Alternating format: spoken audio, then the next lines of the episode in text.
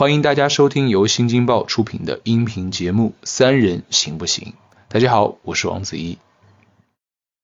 假如我能使一颗心免于破碎，我便没有白活一场。假如我能消除一个人的痛苦，或者平息一个人的悲伤，或者帮助一只迷途的知更鸟重新返回它的巢中，我便没有虚度此生。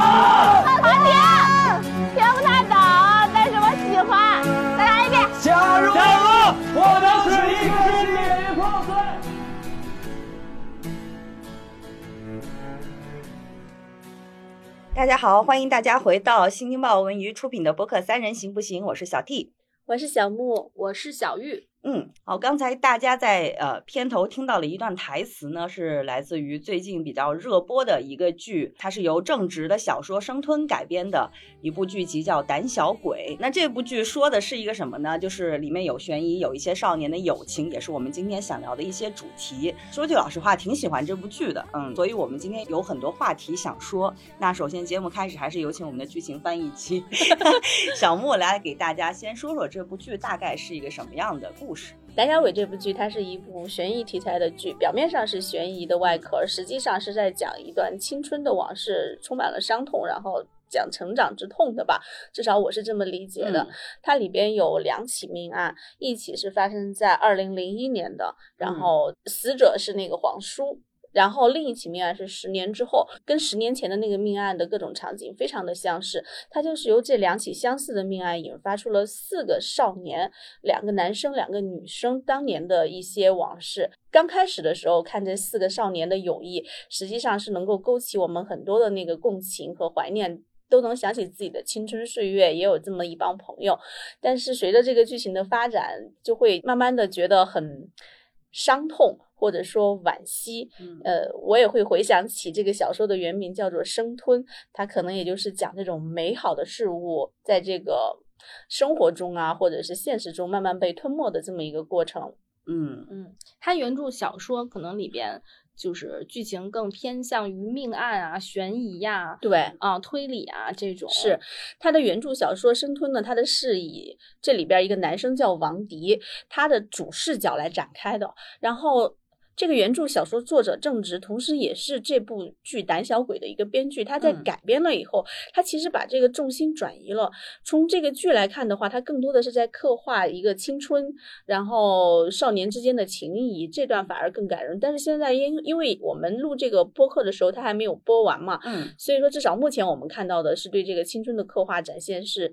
呃，超越了原著的，而且是比原著花的篇幅更多的，也嗯是引起了很多观众朋友的共鸣的。嗯，我我还记得我是之前有读过政治这一本呃小说原著的，就过了蛮久的时间了。嗯，刚才小木在说，就是可能呃可能原来的那个。著作里面会比较倾向于命案，但是很神奇啊！就是我现在在回想的时候，关于故事性的命案，所有的细节我都忘了，唯一记得是结尾的时候，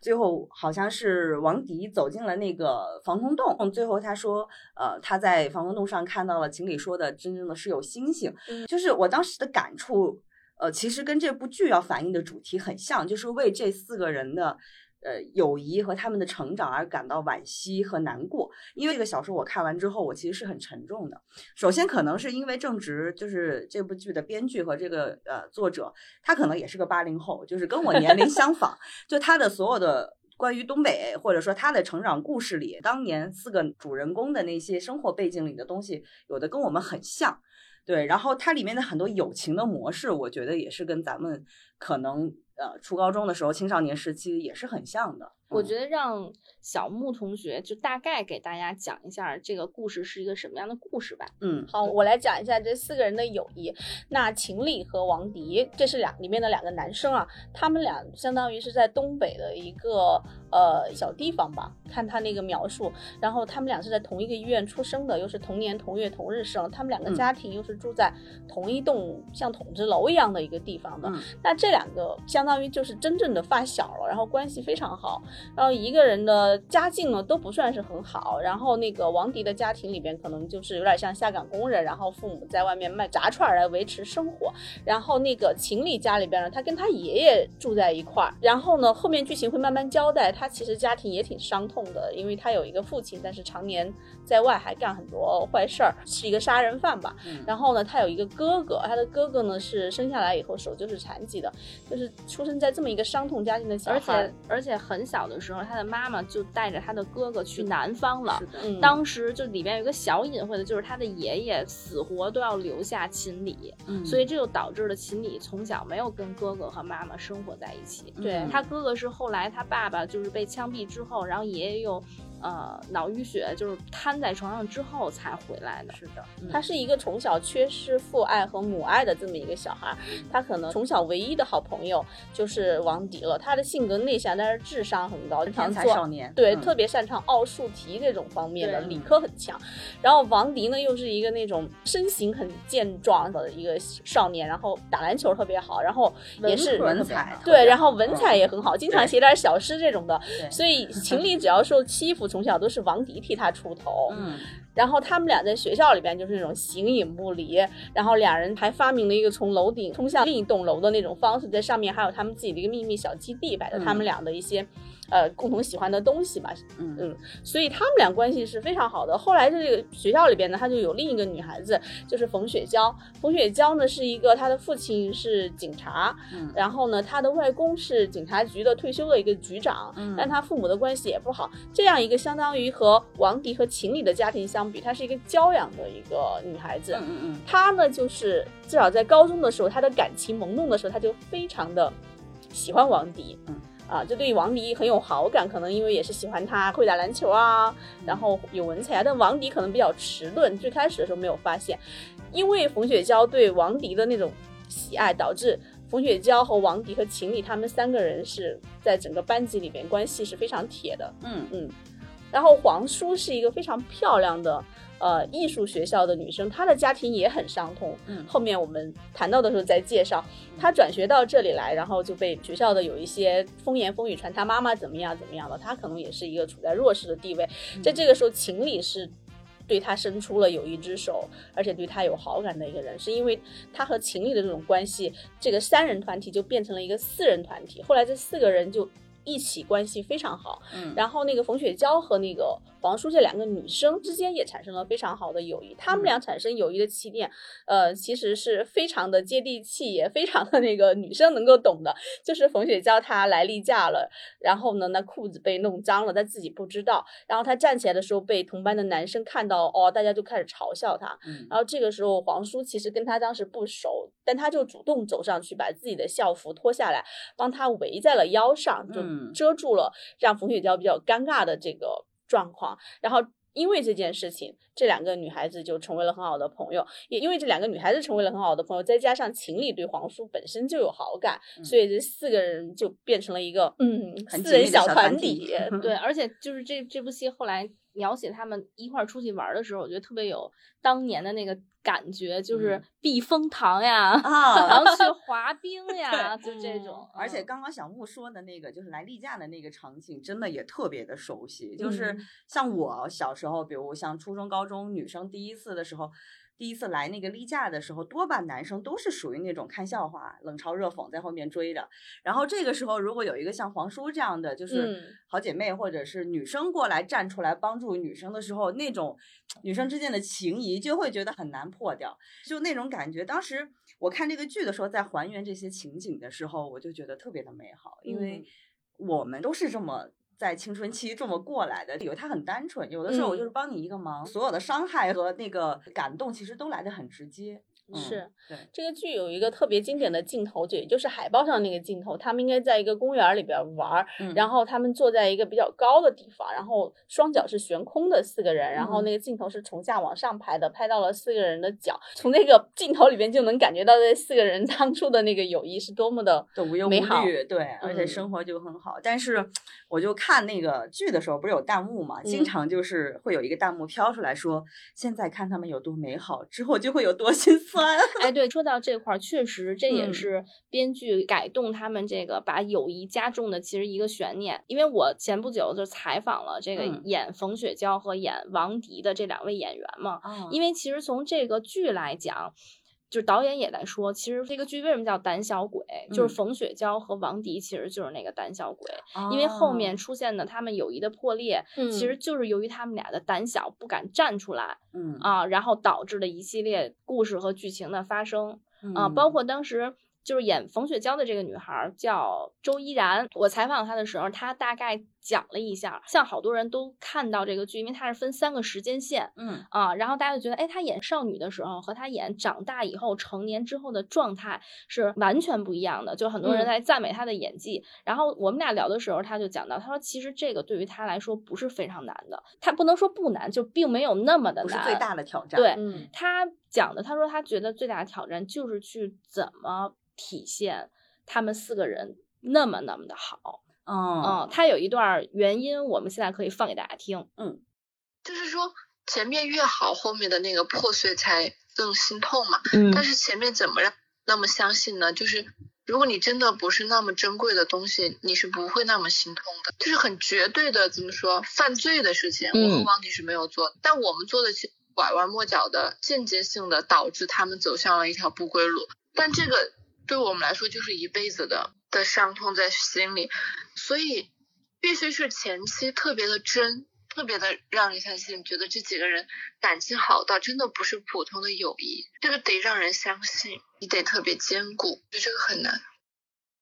啊，刚才听到那个周依然说的关于他的一个困惑，就是怎么样把熟悉的场景里面演出来，真的让观众感受到我们的友谊是这么这么好。我我其实现在想插入一个小话题，就是我们三个主播可以回想一下小时候。呃，我们在青春期里有没有什么朋友为我们做过的事情的时候，会突然感觉我可以跟他一辈子，会有那种感觉？因为像刚刚小木说的那个例假帮他的那一段，我觉得作为女生啊，我回想起来，我会觉得总结这四个字吧，就是能感受到对方的挺身而出。嗯嗯，我我觉得可能在这个剧里面，我也记得有那么一些桥段都是挺身而出的，比如说王迪会为了情侣去出头，跟他们班的体育委员起冲突，哪怕自己受了处分，嗯，然后呃，像我记得风月娇跳舞扭了脚了之后，黄叔是基本上全程陪伴，然后就是一直在身边背着他去医务室。对对对，就类似于这样的吧，就是我们可能就小时候的友谊，可能最在乎的就是挺身而出那种美好。嗯。就是我我不讲我的吧，我讲一个嗯。我女儿的吧，因为嗯。我女儿才四岁，嗯。但是你就能在三四岁的小朋友身上就能看到，就是他对朋友的信任和所谓的挺身而出。就是嗯他自从有几个小伙伴，三四个小伙伴吧，就是在一起玩的特别好之后，嗯他们就经常在小区里边成 成群结队的去跟人挑衅，就是 而且就是比如说像小朋友在一起，可能会发生一些咱们大人看上去很可笑的，很幼稚的事儿是吧？对对对，然后呢，就是可能以前他也就忍了，嗯然后现在他就会回来跟他的兄弟说：“兄弟，走！”他说我，天哪，太可爱了。然后关键最可爱的是他的那个两三个兄弟，然后跟着他之后，气势汹汹的跑到对面那一群小朋友的面前，然后我以为他们要做出什么样的举动，然后嗯我还他特别怕他们打人，但我就在后面跟着，我想看他们做什么。他其中有一个小朋友是一小男生，冲到人家面前，然后哗把手里的一排那个就是小玩意儿撒在人家面前，说：“哼，这个是炸弹。”然后，然后我就觉得，对，就是，但是你其实从他们这么小的小朋友，你就可以感受到有兄弟在自己的底气。嗯，对，就是小玉说这个底气的问题，我会感觉到，其实读书的时候，他身边有时候像父母不在，或者是师长可能有时候站在我们的对立面啊。小时候，那你就身边有战友，或者说有一个队友，或者说你觉得你是有一个归属感的一个组织的那种感觉，就特别特别的好。你就觉得什么事情都有一个人在旁边陪着，那种成长的陪伴性是特别特别好的。是的而且一起成长，一起陪伴，嗯我觉得陪伴这件事情就会让这个友谊升温。不是有一句著名的俗语叫做“一起同过窗，一起扛过枪”，所以呢，这样子的就从军嘛，是那就这样子的那种友谊，通常就是比较牢不可破的。其实我我就突然想到一件大家肯定都有过的，然后可能这件事儿很小，但是你回想起来就会觉得太仗义了，就是嗯当你被老师点名起来回答问题不知道的时候，一定会有人伸出援助之手是的给你比。对，然后当时你就觉得。你第一就这个人啊，站起来之后，他只要不会，他得先环视四周，先看谁最仗义。而且那个人不但他仗义，他还得有学识，他还得知道这道题的答案，然后就会小小声给你念叨，然后有时候还学不明白，就会被老师发现。这对种，有的时候这个经历也有，这有个经历对，包括就是窗那个后门儿不都有一个小窗户吗？嗯然后大家主任来 没来？对，然后总会有人在那儿通风报信。是的哦，这种我觉得其实都是年少的时候的那种小小的友情的那个沉积。对是的，站岗人。我有一次就是小玉说的这件事情，我也经历过，因为我们那会儿会被抽背课文儿，我不嗯知道为什么我们上学那个年代总有一些课文儿，不是全部啊，是要求全文背诵，然后某一些课文儿。但其实很长，背不了。然后有一次，不知道是不是朱自清的《春》，非要求全文背诵。然后呢，有一天老师就突然之间点名，突然要抽查，抽查了以后，反正我至少是不会背的，别的有同学会背。嗯然后我就站起来了，站起来之后我就想，不会背怎么办？就在我很环顾四周的时候，就是小玉说的，我看见我的前排的那个同学把他的课本大大的打开，竖在了前面，然后放到那里。那会儿那会儿视力还很好，所以我就基本上是照念。因为老师抽背的时候，他喜欢背着手在教室里走来走去。他只要背着手走过这一段，然后那边同学就打开那本书，天，太有默契了，这也然后我就磕磕巴巴的背完了。真棒！你看我们聊的这么欢实啊，就是证明那个时候青春期的那种友谊真的是。现在想起来都很甜，嗯所以就为什么回到剧情当中，就为什么越是甜到最后就越疼。是，对，因为你想，我们只是一个普通的同窗的友谊，跟他们这嗯种还不一样，他们这种还有那种互相为彼此打过架，然后而挺身而出过，对还有互相喜欢的那种情愫在。对，而且尤其是两个男主角儿之间，就是嗯。是那种从小也不能叫相依为命吧，因为就是嗯。对，尤其像王迪，他又是独生子女，嗯。啊，然后秦理他虽然有一个哥哥，但从小也不长在他身边，嗯，他们两个几乎从小就是一起光着屁股长大的情分。对，就是亲兄弟的感觉。因为我还记得，就是说秦理的呃爷爷生病的时候，王嗯迪的妈妈还就是像真的就是像呃家里的就是就是他爷爷的女儿一样，就是每天做饭做菜送过去，真的就是是家人的状态。就两家人的关系其实都很密切是的啊，而且秦理那会儿经常会去王迪家吃饭，嗯嗯，所以现在其实我们就来到我们第一个想要聊的话题，就是你年少时的很好的友谊到底会容易被什么样的事情打破嗯啊？那那下面就是我先充当一下儿这个剧情翻译机，就嗯是来讲一下他们到底这个情谊是怎么破裂的。当然，加入我个人的观点啊，就是像刚才我们说到的这两个发小，两个男主角儿，他们两个最开始情感的破裂，其实是来自于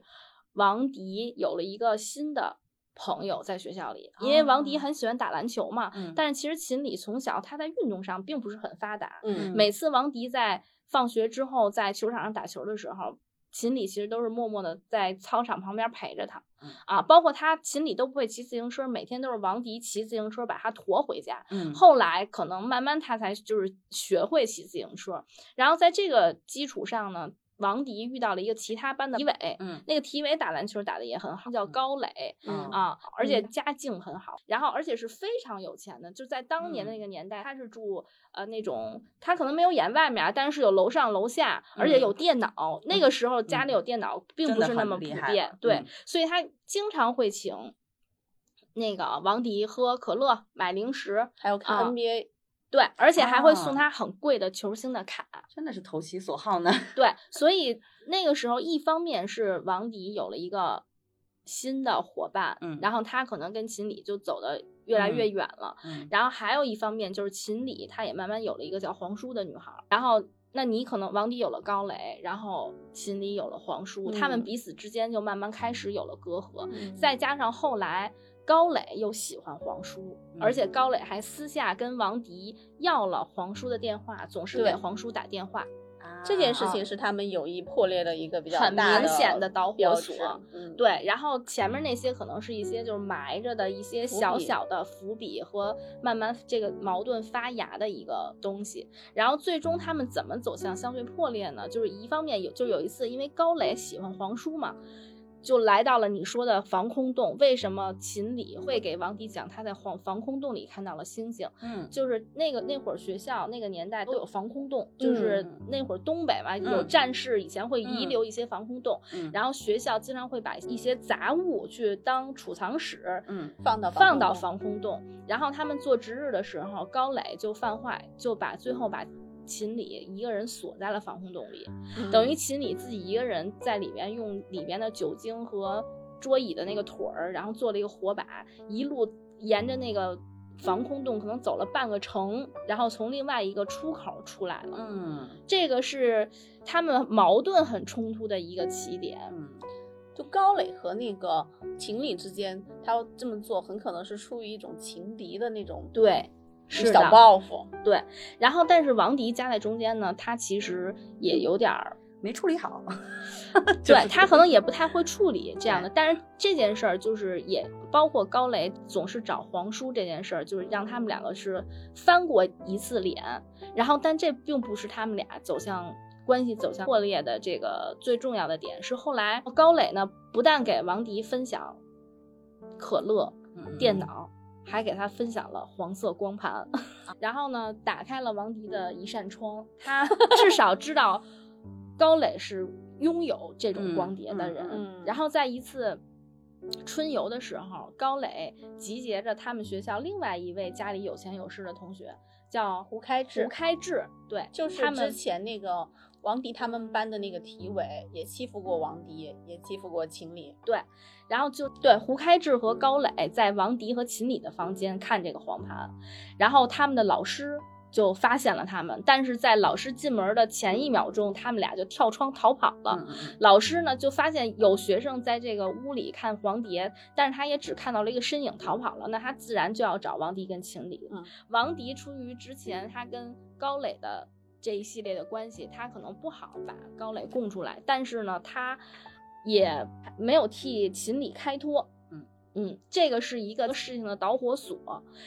然后后来呢，就还是说到他们学校会有一些值日的这个工作，然后就分到了让冯雪娇去到锅炉房值日，因为锅炉房是一个比较辛苦的活儿，嗯冯雪娇就不想去。秦理呢，就是出于好心说，那我替你去。嗯，但是这次不好巧不巧，这锅炉就爆炸了，嗯然后秦理不但耳朵失聪了，然后脸也毁容了。嗯。所以当时两件事情加在一起吧，然后学校本身就还没有在之前对他们看黄盘的事儿做出处罚处罚，嗯。并且冯雪娇在当时也没有站出来说她去锅炉房是替我值日，嗯。所以学校就认为秦理是自己去锅炉房的。嗯然后，但是他这件事儿确实是在学校出的，所以学校说，如果在就是看黄盘的时候已经被开除了，那他其实就不是我们学校的学生。嗯，他去锅炉房被炸伤这事儿，我们其实也不应该担责。于是就让王迪写一份儿资料，嗯证明看黄碟的看黄碟的事情。对，然后作为王迪呢，他肯定是很矛盾的，嗯啊，但是因为老他也他并没有跟老师说明白黄蝶是谁的，他只能跟老师说，那黄蝶肯定不是我的。老师最后的决定就是说，那你可以不写这是谁的，但是你至少写他不是你的，这事儿也能跟你没有责任，要不然你就跟秦理一起被开除。所以在嗯种种这件事情之后，那个王迪就写了这样一个东西，然后秦理就不但聋了，被毁容了，然后还被开除了。嗯，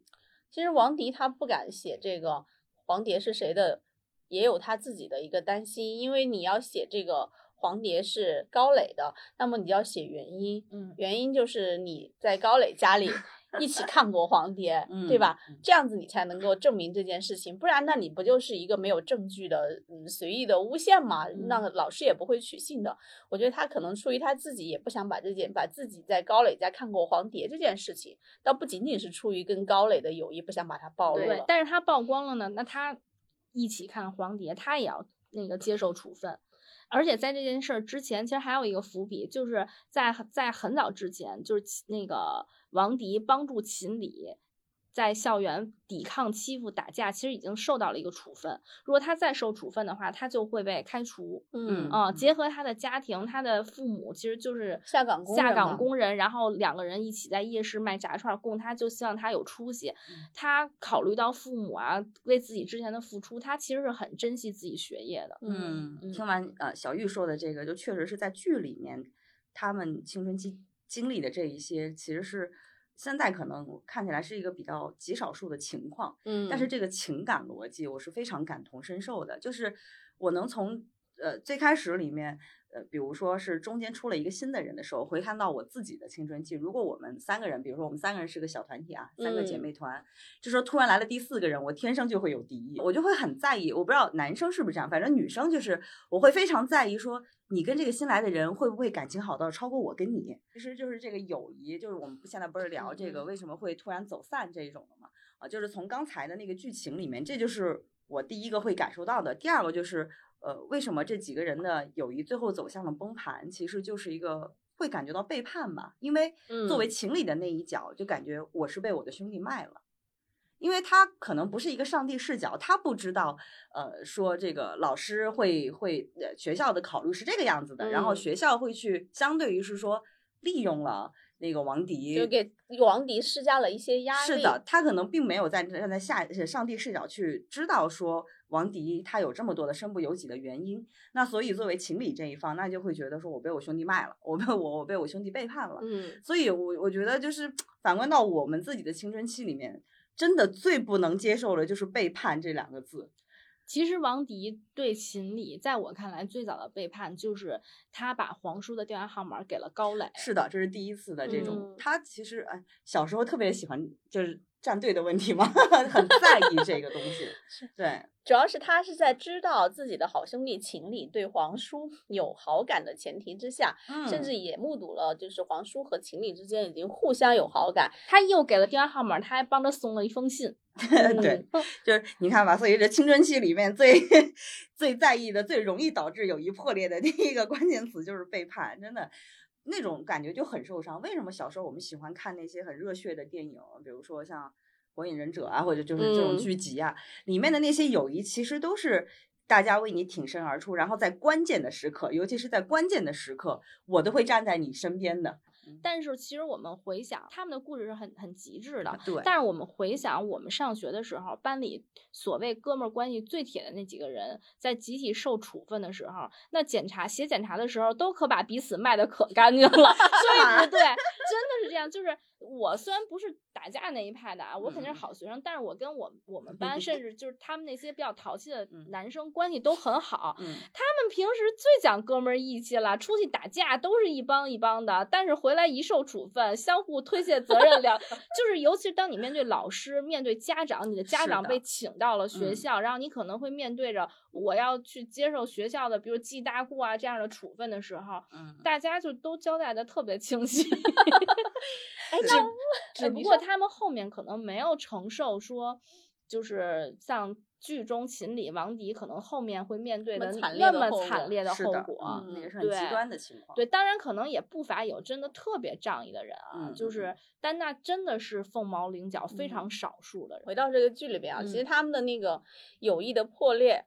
当然令人十分的惋惜。但是之所以有这个惋惜，是因为这是很无奈的事情。对，就是这个事儿。就算王迪可能他人生中间后面他就会表现的很后悔嘛，他一直觉得他背叛了情理。就算是时光倒流，他再让他去做这个选择，我觉得都很难说他会做出和当年不一样的一个选择的。你别说他们剧中人了，就像我，如果我回到那个时候啊，但凡是关系到我前途的事情，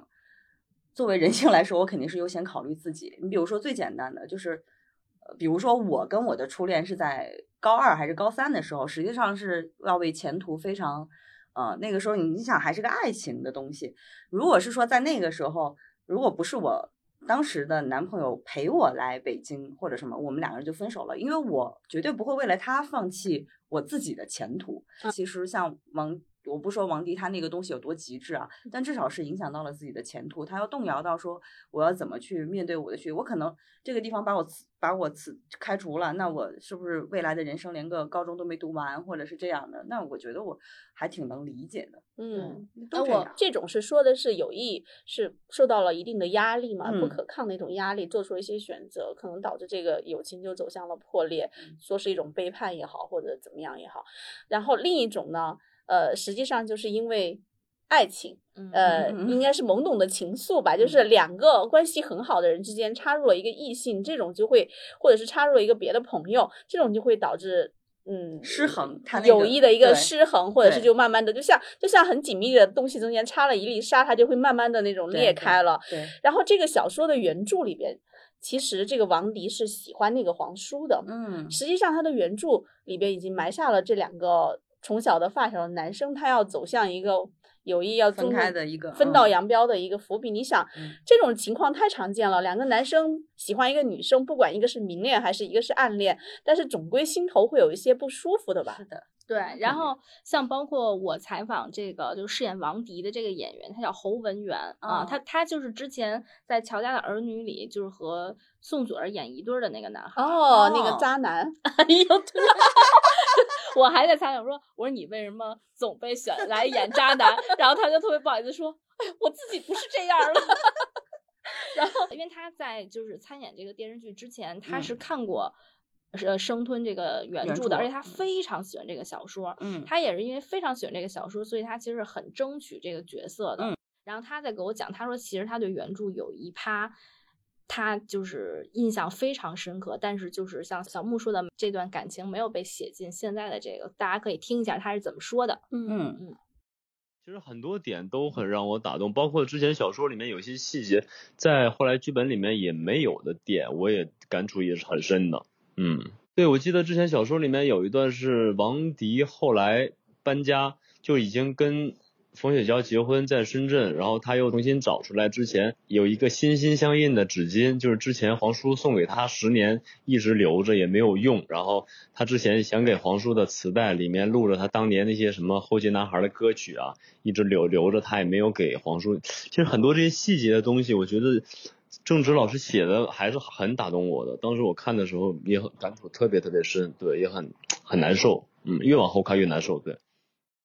刚才我们听到的就是他对于原著的那段很喜欢那个表述，嗯然后呢，其实他当时跟我说一个另外一个也让我印象很深刻，就是回到这个剧改编完的这个剧，其实，在剧里边就是王迪已经没有对皇叔的那那一条感情线了。拿掉了是吧？对，拿嗯掉了，因为他也说，他说其实你看，如果他要是对皇叔有一点点喜欢，那包括帮高磊送要电嗯话号码、送信啊，他只要喜欢这个女孩，他绝对不会干这样的事情不合理了，嗯，是。对他可能黄叔刚来到这个学校的时候，他是对他对美好的事物是有欣赏的，嗯。但是可能当他发现秦理喜欢这个女孩的时候，他就彻底的就打消了这个念头嗯。啊。但是包括他们两个后来就是王迪跟秦理这个感情出现破裂的，其实是有一段他也是印象很深刻的对白和台词，我们可以切一下这个当时这个剧里的原因。你这么远跑过来找我，是有什么事要说吧？胖爹，秦理一直把你当做他最重要的朋友，他把你看得比谁都重。这他跟你说的？他不爱表达，但你肯定也懂。我知道，自从我离开之后，你俩一直在闹矛盾，这中间多少有我的原因。王爹，我先跟你道个歉。这跟你没关系。就算你不愿意承认，我也明白。但你能不能包容青莲？他的性格你最了解。那天晚上，他自己一个人在防空洞走到大半夜，我都不敢想他得有多害怕。他生你的气不是针对你，那是因为高磊。其实他是害怕。怕跟你越走越远了。从小到大，我送他上学，替他打架，所有我能替他扛的，我都不怕。但人总是要学会自己去长大，你说是吗？就因为我跟高磊走得近了，他就生气了。你不觉得他那也是一种自私吗？秦里他永远都是我最好的朋友，这点不会变。但我就不能有别的朋友、别的生活了吗？人跟人注定就是会越走越远的，长大就是这样，接不接受也都是这样。秦理他不能再这么任性了，你回去吧。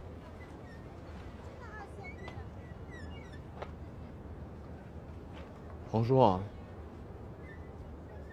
其实你对秦理来说，早就已经比我更重要了。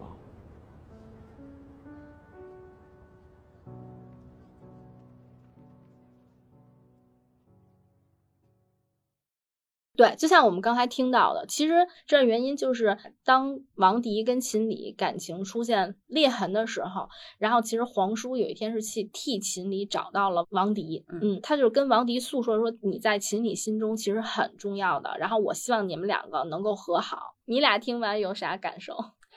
啊，我觉得很心酸，但又很真实，因为我从头到尾都是个女性视角嘛，是就我很在意这一个新出现的人会不会比我更重要，会很在意这些，就是我会对这一段对话会很有感触。另外一个就是里面有王迪说的一个人都是长大的，我们会有新朋友的，其实这也是大部分人可能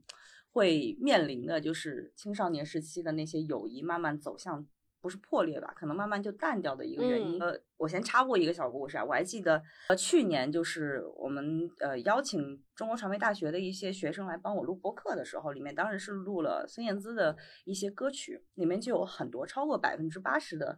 学生朋友，就他们面临毕业嘛，说到了一些呃关于孙燕姿歌里的记忆，大部分都跟友谊有关，然后他们的那些困惑都是属于呃很害怕毕业之后。我们会渐行渐远啊，对，就是其实就是像王迪刚才说的那句话，我们总会有新朋友，是，嗯，这一点其实很心酸，很真实。所以我听到刚刚那一段，其实也跟扮演王迪的那个演员一样，也会很有感触。这段台词，嗯，小木什么感觉？我有两个感触，第一个就是说我能够明白为什么。就是做这样子的改编，就是原著小说里边，它有那个皇叔是王迪白月光的这样的描述，但是到了这个剧里边，它为什么去掉了这一点？嗯，我觉得可能是为了彰显。这两兄弟之间更加的亲密无间，彰显他们从小到大的那个友情更纯粹、更亲密无间一些。越是纯粹美好的东西，到了他要破裂的时候，尤其是王迪处在一个人生这么艰难的选择之下，导致他不得不背叛秦理的时候，这个时候看上去是内心是非常伤痛的。但如果这中间插了一个王迪也喜欢。皇叔，那么这两兄弟之间的关系更复杂了，可能也更符合现实的一些特点，但是戏剧性就没有那么强了。我到他们俩那种破裂的那会儿，到王迪写那份检讨书的那会儿的话，我可能就不是那么的心痛。这是第一点。第二点，我的感触是，我对情理的这个对于朋友的这种。独占欲感到很不解，因为情理，你看王迪说，从小我帮他，我会替他出头，我驮他去上学，我帮他打架，很多事情我都会罩着他。然后在这样的情况之下，那在黄叔还没有出现的时候，就高磊不可能喜欢黄叔的时候，那会儿高磊曾经在王迪被他们班的体委排斥的时候，主动向王迪伸出了那个。有一只手，嗯，但是秦理就对这个事情非常的反感，因为那会儿没有皇叔，如果是有皇叔，可能因为高磊喜欢皇叔，他产生敌意，我是能够理解的。但那会儿没有皇叔的时候，他就对于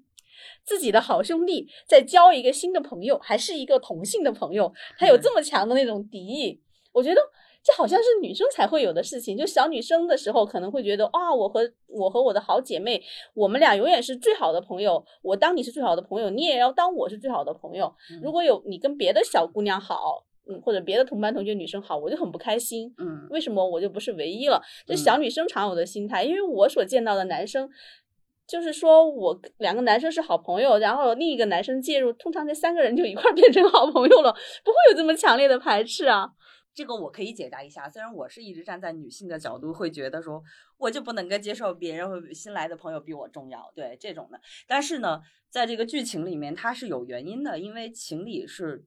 说白了，他只有王迪和冯雪娇还有黄叔这三个朋友。因为当时因为情理的爸爸他是一个全国都知道了一个犯人嘛，嗯，杀人犯。所以其实当这件事情爆出来之后，那个剧里面也演了，就是几乎是所有的学校的人都是排斥他的。没有人能站在他的身边。当时是王迪很坚定的站在他的身边。比如说在食堂吃饭的有一场戏，所有人可能都会让着，就是避开跟情理同一桌或什么的。但当时就只有冯雪娇和和和和王迪，然后后来还有黄叔，他们就会像往常一样，哎，我们一起吃一个什么汉堡啊这种的。所以其实对情理来说，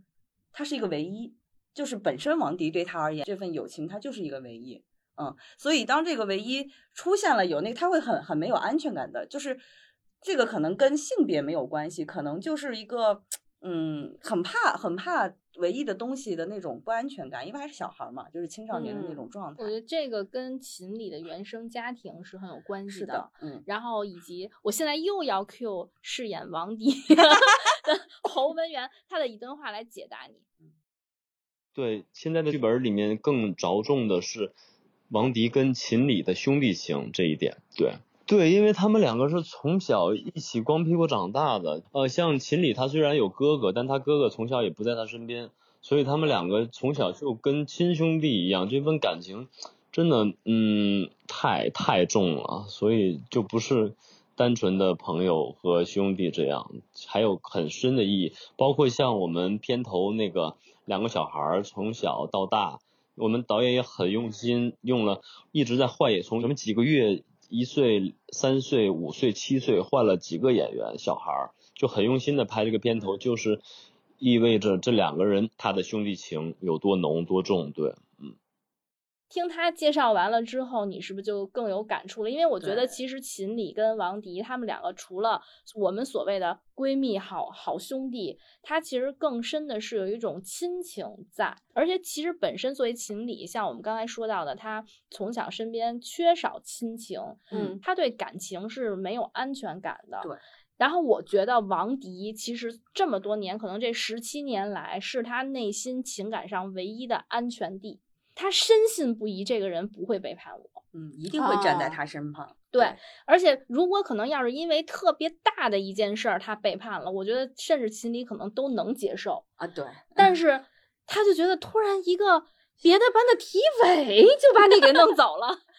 就是因为他剧里边还有一个情节，就是因为其实像秦理和这个王迪家里都不是很富裕嘛，那个时候其实球星卡是。很昂贵的一个东西，而且可能都是有钱买不到的，因为有些卡可能是要你必须有海外的关系才能带回来的。然后当时，呃，王迪过生日的时候，其实秦理应该是就是准备了很久，斥巨资给他买了一张当时王迪唯一的球星卡，王迪特别开心。嗯，然后他就跟秦理说：“我会把这个放在我的钱包里，它是我唯一的球星卡。”嗯，然后但是转天。高磊就送了他一张可能 更牛的球星卡，然后在有一次可能就是在他们后来发生了一些刚才说的这些小的隔阂和矛盾之后，他有一天无意中发现王迪钱包里边是有两张卡，而且高磊送他的那张是放在最上面。他那个对他内心冲击是非常大的，嗯，我很同情情理，我要坚定的站在情理 这一步，因为我太能理解这个这个感受了，就是我我我真的把你当做家人一样的为你付出了这么多，然后就是你已经答应过我，就就是那个时候你就觉得你都已经答应过我，这个这个里面就是唯一的那个东西就留给我这个位置，然后突然来了一个就是可能。跟你也就认识两三个月，我们是从小长到大呀，就是呃，跟你我跟你经历过那么多的事情，对吧？然后你突然有一个只有两三个月认识两三个月的一个东西，只不过就是可以跟你更多的一起玩篮球，我不会打篮球嘛，然后你就把它放在了跟我同样的位置，作为我来说，我不行，我不能接受。好，我现在再让饰演王迪的侯文元来回答你这个问题。好的。最开始的裂痕可能是在现在的剧本里面体现的，应该是高磊的出现吧。他交了新朋友，因为在秦理的心中，王迪就是他的最好的朋友。因为他的性格，他也不会去交其他他不喜欢的朋友。但王迪不会，王迪觉得啊，这个人相处起来也挺舒服的。然后他也，但王迪还是有点自卑吧。他觉得面对那种，因为高磊他算是个小富二代这样，然后家里条件比较好，去到人家家里面，哇，这些东西他之前没有见到的新鲜的东西，他也会被诱惑。对，所以这就是他跟秦理不一样的地方。听完他的解释之后，我就会觉得这个剧最牛的地方在哪里，就是他站在每一个人的立场，他们的选择都是没有错的。但是你把这个东西合在一块儿去看这四个人的友谊的这个核心的那个冲撞力的时候，你又会觉得极其的心疼。这个心疼的背后，就是因为很无力。嗯，所以我觉得这有时候就是好的文学作品就是会这样。其实你包括我们这几年看剧，就是它已经不像。前几年有一段时间就是黑就是黑，白就是白。对，其实现在很多好的剧，就是值得让大家来探讨的剧，都是你站在每一个人的角度上，你都可以理解它。是的。但是它就是一个，所以这就是为什么是生吞，为什么是它就是一个不可调和的矛盾。对，嗯。而且这些就这个结局，这些人的结局，人物命运的走向不掌握在这些人物自己的手里。对。包括王迪他的选择。就算是他选择当时选择挺身而出，可能未必就是他所希望的那种美好结局吧，有可能会好一些，但是也有可能是同样的走向的结局，因为这个事情实际上不是他造成的，他造成的原因有很多，每一个人的原生家庭也好，当时的社会环境也好，还有他们学校的那种。同学之间的氛围也好，他他都有一个推动力在里面的，只是说他如果当时挺身而出了，他的后半生可能不会活在那种对情理的和皇叔的那种强烈的愧疚之中。对他有多愧疚呢？就是我给大家揭秘一下这个后面人物走向，就可能大家听到是觉得那也还好，对吧？就是被开除了，是因为秦理耳聋，然后毁容被开除了之后，皇叔为了给他买。助听器就被舅舅骗到了一个大老板的饭局，结果被大老板一行五人囚禁了三天，轮奸强暴啊，太惨了。对，然后皇叔就崩溃了。然后这个时候，皇叔被放出来之后，他找到了秦理，两个人都在人生最低谷的时候选择了双双喝农药自杀啊。但是在喝完农药之后，秦理的哥哥秦天赶到了，他把。秦理给救下来了，但是皇叔当时已经救不活了。嗯，这就有了最最开始小木介绍的命案第一起命案，二零零一年的那起鬼发生在鬼楼雪地里的那个命案。对，就是我觉得王迪和这个冯雪娇为什么会对他们愧疚之深？那你说这个是谁的错？他就是一系列从他开始被开除，就两个人的命运一下急转直下，就发生了后面的事情。你说是他们的错吗？他们谁也没有杀人，他们谁也没有犯罪，甚至谁也没有想过会是这样的一个走向。就像我刚才说的，那可能咱们年轻的时候都经历过班里的男生一块打群架，有人甚至肯定也遇到过有的人被开除，但是可能他后续的走向，如果这个是你造成，然后造成这样的结局，那他就是。正常的人心里都会有一些伤痛。说到这儿，我的记忆就回来了。我终于知道为什么我看完《生吞》那本小说之后，我的那个后劲儿会这么大，就是这种我没有办法去控制的失控感。嗯，他的那个就是这个剧里面所有人的命运，都不是他们按他们想象中了，但是他就是这么发生了，那种无力感非常难受。反观到我们自己身上，其实我。借着这个剧，我还挺想聊一聊另外一个话题的，就是，嗯，我们在青春期里面，从青春期走到一个成年人，这个成长过程当中，为什么大家会觉得成长很痛？其实也大部分都是因为这种无力感。所以我当时看到这个剧取名为《胆小鬼》的时候，我觉得还挺妙的。就是很多人，嗯，比如像我自己吧，我可能从呃成长为一个成年人的时候，我就会有。知道说要抛弃掉自己很多一些不喜欢的东西啊什么之类的，就是说了最老土的那句，你最后会成长为你不喜欢的那种人嘛？但是我可以把这个呃不妥协这件事情可以延长到二十多岁、三十多岁，但是真正到了某一天，你一定要去做这个转变。这就是我在看《生吞》这个小说和看这个剧的时候的那种很压抑的感觉。为什么很多东西进入成年人世界之后，它的那种不可逆和不可控，就是会让我觉得很难受。嗯，我听下来感觉就是你的叛逆期比较长呗。我到现在都还没有出叛逆期的感觉呢。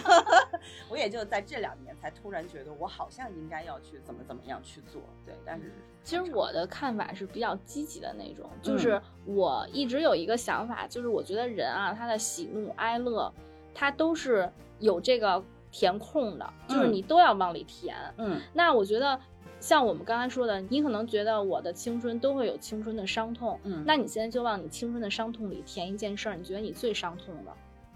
那可能你当初觉得天塌下来的伤痛，跟别人比起来，就证明你的青春过得太幸福了，嗯嗯嗯，对吧？就是我经人家为什么说人无远虑必有近忧，就是我觉得一个人他痛苦压力他肯定都是有的，如果你没有更大的痛苦，那你肯定是有一个。可能相对没有那么痛苦的事儿占据着你的痛苦，那你在你的这个生命里，它就是对于你来说最痛苦的。是的，是的，确实是。那个王迪在剧中有一句话嘛，说的很好，就是人总是要成长的。成长的过程中间怎么说呢？你不可能永远保证你少年时的一往无前，或者说你想在少年时的永不妥协。那个时候你有这个心气儿，实际上你是处在一个。被父母保护起来的那个壳子里的，对，你的那个环境是相对单纯的。那你到了现实环境里边，你就是要面对现实的时候，现实不会给你这么多优待的。人的成长就是说，你的保护壳不断不断的被打破了，然后你要面对这一切的时候。你原来觉得我什么都可以，我可以改变世界，然后慢慢你当你自己没有保护壳要面对世界的时候，你就慢慢的变成了胆小鬼，嗯，然后原来那个自己就慢慢的被这个社会的现实生吞掉了，嗯，但我觉得这个过程不是一个很恐怖的过程，当然它如果造成了像那个胆小鬼这个剧这么惨烈的结局，那是一个很恐怖的过程，嗯，但实际上整个成长的过程，并不是那么的恐怖，你在这过程中间，你也有很多感悟，然后你也会调整自己的心态，一个人不可能永远的。活在少年时期，然后不肯面对现实。那如果一个人到了四十岁、五十岁还是这样子的话，那他周围的人看到他会是一种什么样的感想？那他肯定自己也过得不会幸福。嗯，就永远在和整个世界为敌。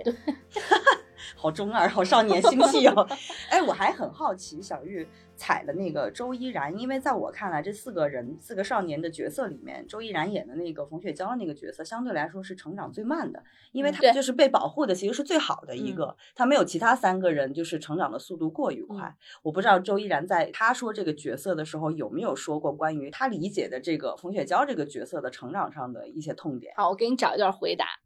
冯雪娇就是觉得特别简单，就是简单，就是非常真诚，就。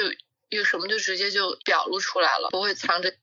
然后家庭条件也还不错，心直口快。嗯，爸爸又是警察，就有一点受到保护的那种小公主。所以在他的世界，就是好像不没有见到那么多黑暗的东西吧。所以每天真的就是开心就开心，不开心就就发脾气就嘟嘴，就是一个很单纯的妹妹的感觉。其实我会觉得冯雪娇。就是不是那么讨喜的，或者说，我我在当时看小说，我会觉得讨厌冯雪娇这个人物，就是可能在性格上有不懂事儿的地方吧。反正就是，如果我作为我当时看小说的我，我就会带入，我说如果是我本人的话，我不会这样，我我会想别的办法，不会让事情往那个方向发展。不不是说不理解，而是我不赞同。就是我，我不会说喜欢这种性格的人。他们两个人在十年后相遇之后，我感觉冯雪娇其实就一直想引导王迪聊以前的事儿。他是有这样的心理吗？我觉得哈，我觉得冯雪娇更多的是就觉得想要让他走出来，放下以前那些事，然后开始我们俩的生活。我觉得他对于锦鲤那件事。和对于我跟王迪的私人感情更偏私心，我更希望我们的未来好，而不是一直沉浸在过去，是有点自私的。所以听完周依然的采访，能不能对你的这个疑问有所解释呢？我有一些呃新的感受，就是还挺真实的那种，就他的那个理解的那个角色的状态，其实对标在我们自己的人生里面，还是挺真实的一种选择吧。我觉得任何人可能到那个时候都会是这种出于这种立场上的去去做这样的抉择。嗯，我觉得他对这个角色的理解，在我看来还是蛮准确的。嗯实际上这个剧中冯雪娇。呃，你说他一开始为什么会跟秦理成为好朋友呢？嗯他是因为王迪，因为冯雪娇喜欢王迪是太明显了，嗯而王迪和秦理是那种同年同月同日生，从小一起长大的嗯兄弟。嗯那我喜欢这个人，我当然也要对他的兄弟好。是但是就是他是因为王迪，所以跟秦理成为好朋友，并不是说他和情理之间就是那种有成为好朋友的那种基调和互相吸引，他没有，他一切的出发点是因为他喜欢。嗯所以这个人确实是一个很纯粹的一个人。嗯然后后面黄叔是因为在那个生理期的那个时候帮了他，他觉得这个人还挺有义气的，或者怎么样，他也是很单纯的喜欢。嗯再加上他后面也试探过皇叔是不是会喜欢王迪，他嗯通过这个试探，他知道了皇叔喜欢的是秦理，嗯而不是王迪，这这样就跟他对这个就跟他没有竞争关系了。那嗯我相信，如果当时皇叔的回答是另外一种的话，可能那个、走可能那个冯雪娇和他的那种两个女生之间的友谊就会在还没有很密切的时候就出现了裂痕了。对，其实当时我跟周依然也就这个问题探讨了嗯很长时间，就是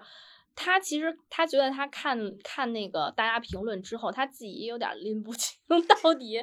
那个冯雪娇对黄叔到底有没有功利心的靠近。但是嗯其实从我作为观众的角度来看，我觉得冯雪娇跟黄叔他们是双向的奔赴。嗯就是，嗯，我觉得咱们就，我觉得咱们小的时候其实都有过，就是你作为女生，你对班里长得好看的女生肯定是有好感的，就嗯。即便是同性也一样，因为你想黄叔也会跟他分享说，哎，你看哪哪儿哪儿能买到好看的衣服，还特别便宜，嗯对吧？分享这些，包括哪儿，你说我这头发好看，其实是烫的，就分享一些小秘密小秘密，然后还香是那个洗发水对，然后我我下次什么带你去烫头什么的，就是其实我们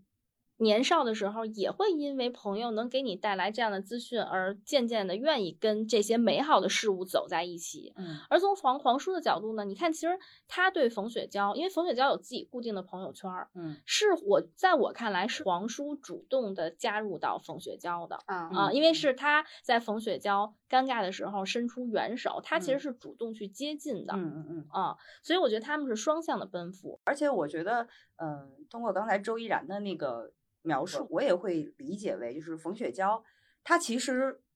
我不倾向，我不觉得她会有功利心在对黄叔的这个感情里面。首先，他们不存在说喜欢同一个人的 这种关系，而且确实，呃，我印象里剧里面有一个很深的一幕是，呃，冯雪娇。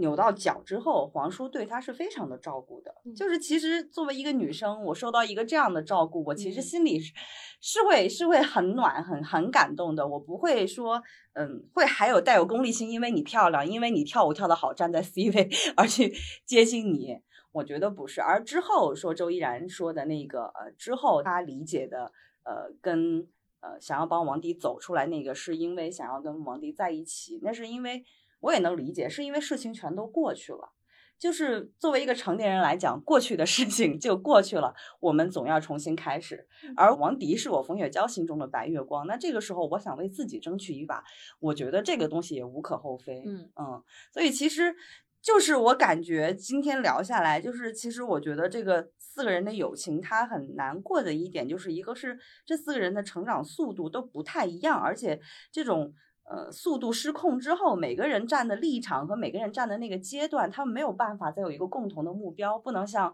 青春期的时候一样，我可以没心没肺的去避风塘，没心没肺的去滑冰。嗯，主要是黄叔的结局过于惨烈，所以导致那个秦理他是没有办法，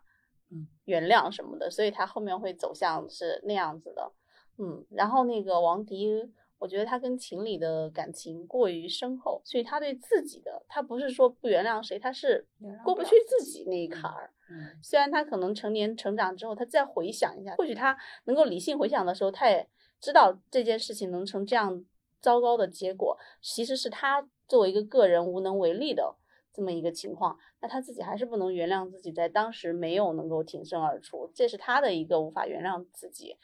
然后那个，嗯，冯雪娇呢？我认为她和秦理没有那么深的情感，至少没有王迪那么深。她和黄叔之间呢，也是高中才认识，所以她可能，我觉得他后面比王迪能够更快的走出来，甚至也希望王迪能够走出来，也是情理之中的。因为当时他肯定会为这两个人的命运感到难过，感到一定的愧疚。但是毕竟他不像王迪那样子跟秦理是那种关系。剧里边呢，他们这样的走向，他是为了剧好看，然后所以他把所有的冲突都极端化了。那其实看完这个东西，我们回顾到自己的生活，就是去对应自己的生活。我们的生活里可能很很少会遇到那种很极端的生离死别式的那种结果。那可能如果对到自己的生活，那我的感悟就是我整体看下来的，因为有时候我看这些东西也会思考，然后我是觉得呢。我从这从这个这个这个剧里面得到最大的一个感触，就是要学会原谅。对，啊，嗯，就是即便这个人他做的事情触及到了你的利益，但是大家都要试着去站在那个人的角度上去去考虑问题。怎么讲？就是站在他的角度上，他做的没有错的话，那你没有必要去心怀怨恨。嗯因为大家其实都是站在自己的角度上去做事，就是大家都活得宽容一点，因为宽容别人就等于宽容自己。对，嗯嗯，鸡汤了啊，不然总是 会折磨自己。因为其实这个东西就力的作用是相互的。对，当你在对另一个人发出怨恨的时候，其实这个怨恨是反噬在你自己身上的。是的，嗯，所以你看今天特别有意思啊。我们其实最开始是想讨论说少年时期的友情因为什么而逐渐的走向了。呃，分崩离析，但是这个中间又衍生出特别多的东西。你比如说，我们小时候会觉得天塌下来的事情就是你抢了我喜欢的男生，什么什么这种。但是其实我们总会到最后会理解，那个时候我们的呃这种想法是有多么的幼稚，对方的那种东西是是并不是那么不可原谅的。抢了自己男生这种事儿，到现在也原谅不了。我今天这一场聊下来之后，我我依然会觉得说。嗯，是成长这个过程，为什么我们一直特别刻骨铭心？就是因为它甜的时候是真甜，嗯，然后苦的时候，我们当时觉得是真的苦，是因为当时我们所处的那个环境，可能真的没有到自己独立面对一些更复杂事情的时候，我们当时是真的相对很单纯的。但是其实就是除除了像这种剧中这么极端的事情发生啊，我们现在你不觉得经常大家一块儿同学聚会的时候聊的都是当年的伤痛，现在都变成笑话出来聊，谈资了变成。其实我有时候会，我我有时候会特别庆幸说啊，我原来我青春期干过这么多离谱的事儿，就当时会觉得说啊，这个离谱的事情当时影响了我的学业什么的，但是我一点都不后悔，因为至少到我老了的时候，我会觉得我不空白，是，就是我会是这样的一种心。心态，当时可能写过检查，到了成年以后都成了大家可以拿出来开玩笑的一个事情，觉得哎还挺有意思的。你还写过检查？对，所以心酸的一点，也就是因为我们可能原来的那些儿时的好朋友，可能因为大家生活的状态也都不同步了，我们能聊的只有那一些谈资吧。那我们今天聊了这么多关于成长的，就是青春期时候的事儿吧，反正大家就。呃，也不要太过于焦虑，说我现在就是有有一些学生或者小朋友、年轻人听到了之后，也不要太焦虑，说我哪天跟朋友走着走着就走散了，对吧？那你总会有新的朋友在前面的，旧的不去，新的不来。对，我们这个导向好不好？就跟王迪说的，我总要新的新的成长嘛，总得成长。嗯，只闻新人笑，不闻一定要 干嘛？一看小玉就是会拉了，一看小玉就是马上要下班，已经自暴自弃了。好吧，希望大家都勇敢一点吧，生活里面，嗯，好。好，那这期就先再见了，我们要下班了，拜拜，拜拜。